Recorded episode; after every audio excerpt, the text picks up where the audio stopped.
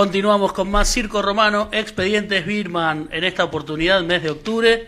Muchas gracias a ustedes y a quienes me han saludado la semana pasada, que he cumplido 34 jóvenes años. Lindo número. Por los mensajes, por los saludos. Como Cristo. Buena onda. Claro. Claro, como Cristo, si hubiese continuado eh, su periplo. en- en- Hay en- quienes dicen, Ay, hay quienes dicen que sí.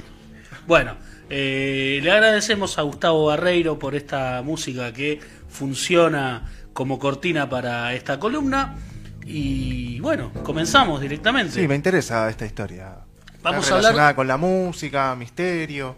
Música argentina, Claro, además. bien argentina. Vamos a hablar de Osvaldo Civile, como bien lo dijimos en los anticipos, en los bloques anteriores, que fue un músico importante para lo que es la historia del heavy metal nacional y que también, como comenté en otros proyectos radiales anteriores, me hubiese interesado tratarlo. No es la primera vez que lo intento.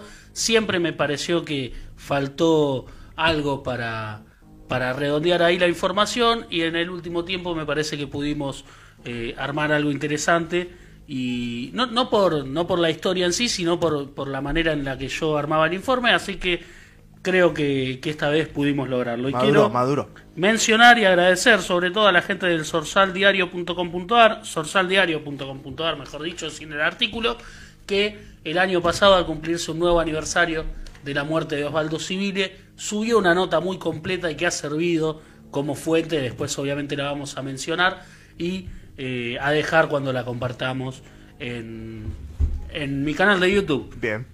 Mismo también vamos a, esto que voy a comentar ahora también lo vamos a poner detalladamente ahí en la descripción y tiene que ver con que hay una línea de prevención del suicidio y ayuda a personas en crisis. Si usted, algún familiar o allegado suyo, está atravesando una crisis emocional de cualquier tipo, siente que nada tiene sentido o se encuentra atrapado en una situación a la que no le encuentra salida, no lo dude, llame al 135, es una línea gratuita desde Capital y Gran Buenos Aires, o al 5275 1135 011 es el prefijo. Desde todo el país se puede comunicar también al 0800 345 1435.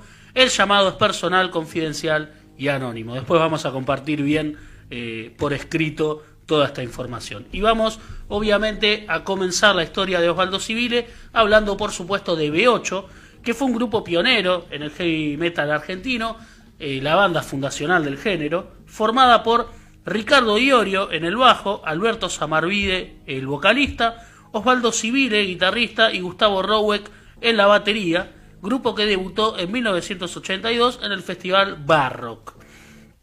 Un año más tarde lanzó el que es considerado el primer disco del género en nuestro país, que fue obviamente luchando por el metal, con temas que al día de hoy son clásicos, como Destrucción y Brigadas Metálicas, por ejemplo, y entre las nueve canciones también incluyeron Torturador, Muy cansado estoy y también Hiena de Metal.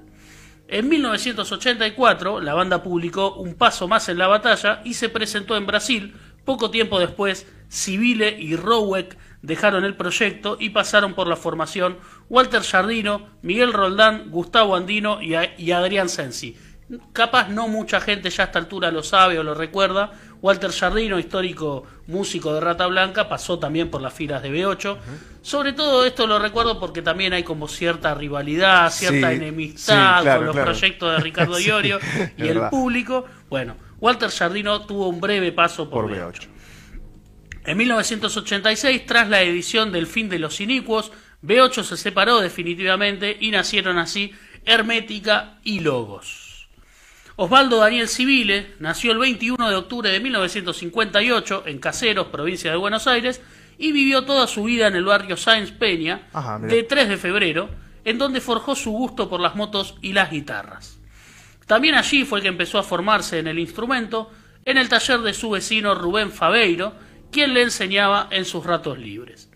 Su papá tocaba el bandoneón, pero el interés por la música le había llegado a través de su hermano Aníbal, quien tocaba la guitarra y recordó en una nota con el Sorsal Diario lo siguiente.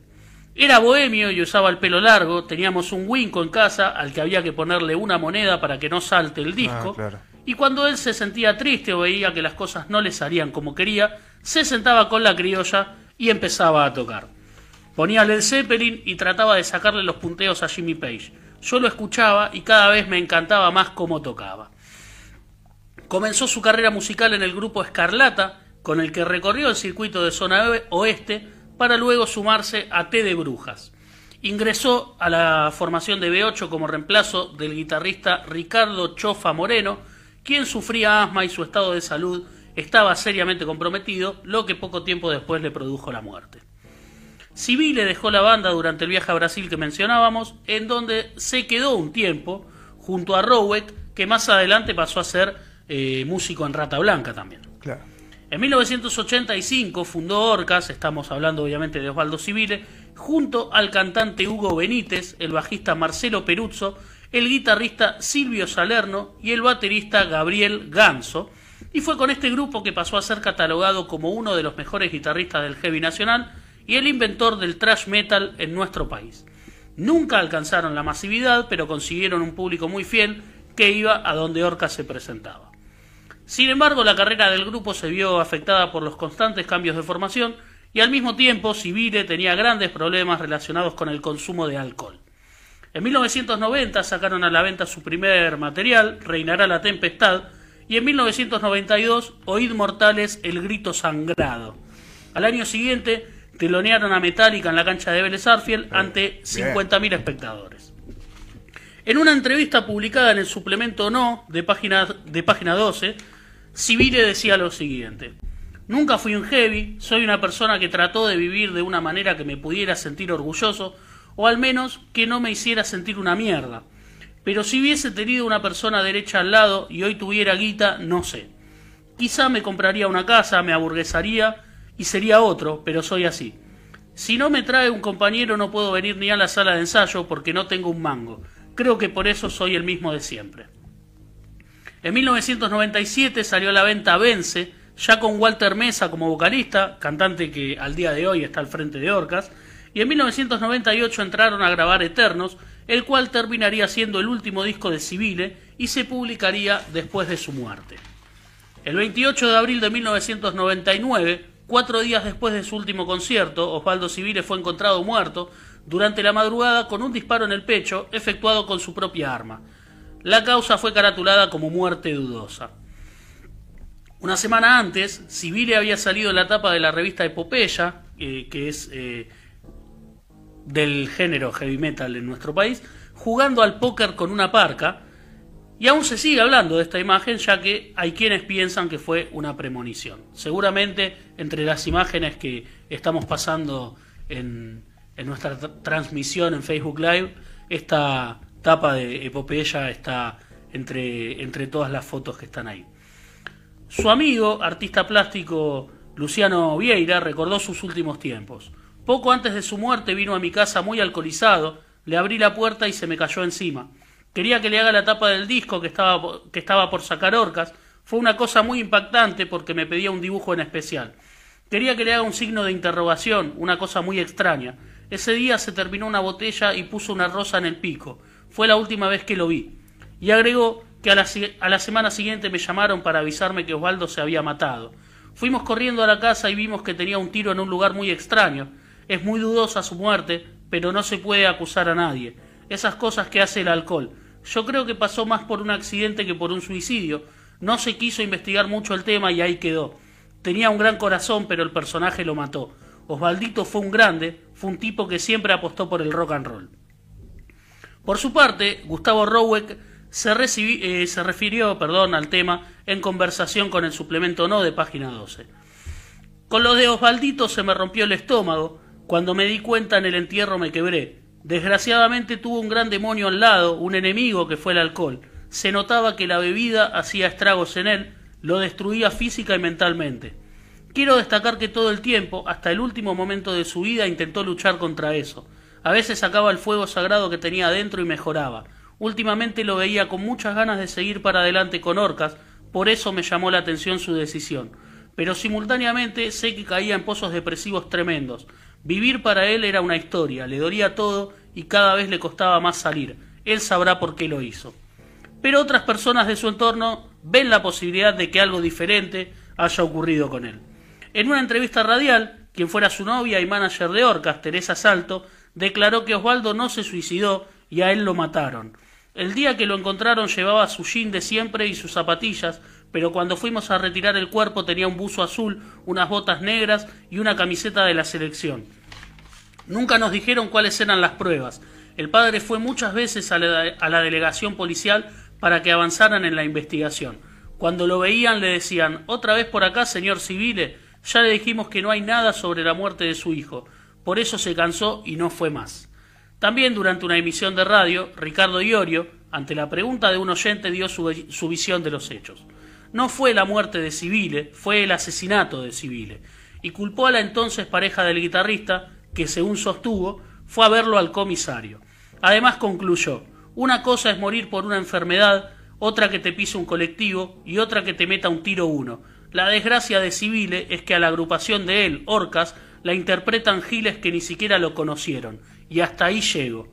Fiel a, su estilo y a sus declaraciones, Ricardo Iorio, no vamos a entrar mucho en detalle de si, si la banda que está tocando ahora corresponde o no corresponde, qué sé yo. Hay una banda que se llama Orcas, bastante bien lo hace y, está donde está y tiene su público bien ganado. Por otro lado, varias de las personas que creen que fue un homicidio argumentan que Osvaldo Civile tenía muchas deudas y que su muerte tendría que ver con esto.